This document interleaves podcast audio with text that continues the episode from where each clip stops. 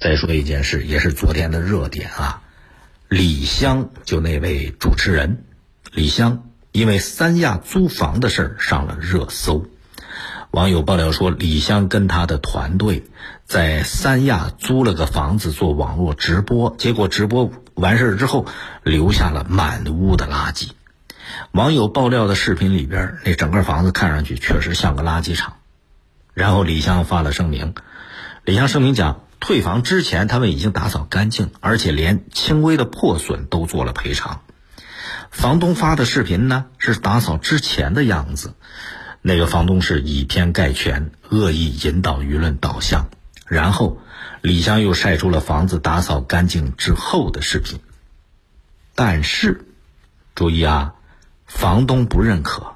房东怎么讲呢？房东说是在自己强烈的要求下，承租方才做了简单清洁，并且还影响了后续客人的入住，而且。李湘方也只承担了墙面的损坏赔偿，并没有进行卫生方面的赔偿。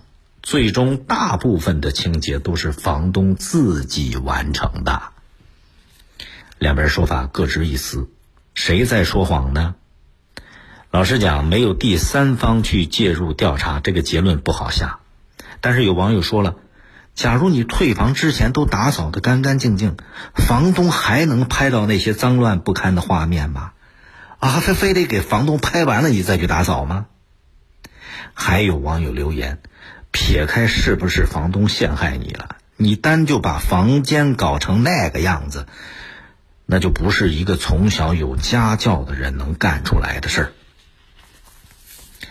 其实我在零距离节目里边以前报道过南京。一起租房的事情，呃，南京有一位陈女士，她要把自己装修好的一套四十平米左右的房子往外出租，租给谁呢？找个靠谱的租客啊，千挑万选，租给了一个看起来干干净净、漂漂亮亮的二十多岁的一个孙姑娘。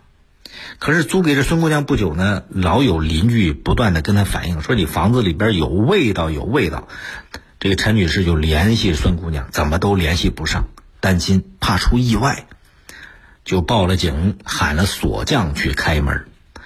结果警察、锁匠和这个陈女士把门一打开，不得了，连警察都呆了。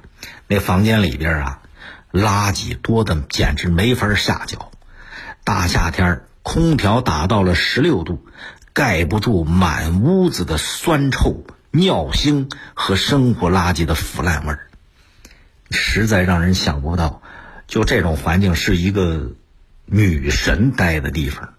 你看，人前光鲜亮丽，人后腐朽糜烂，人前人后简直两张脸。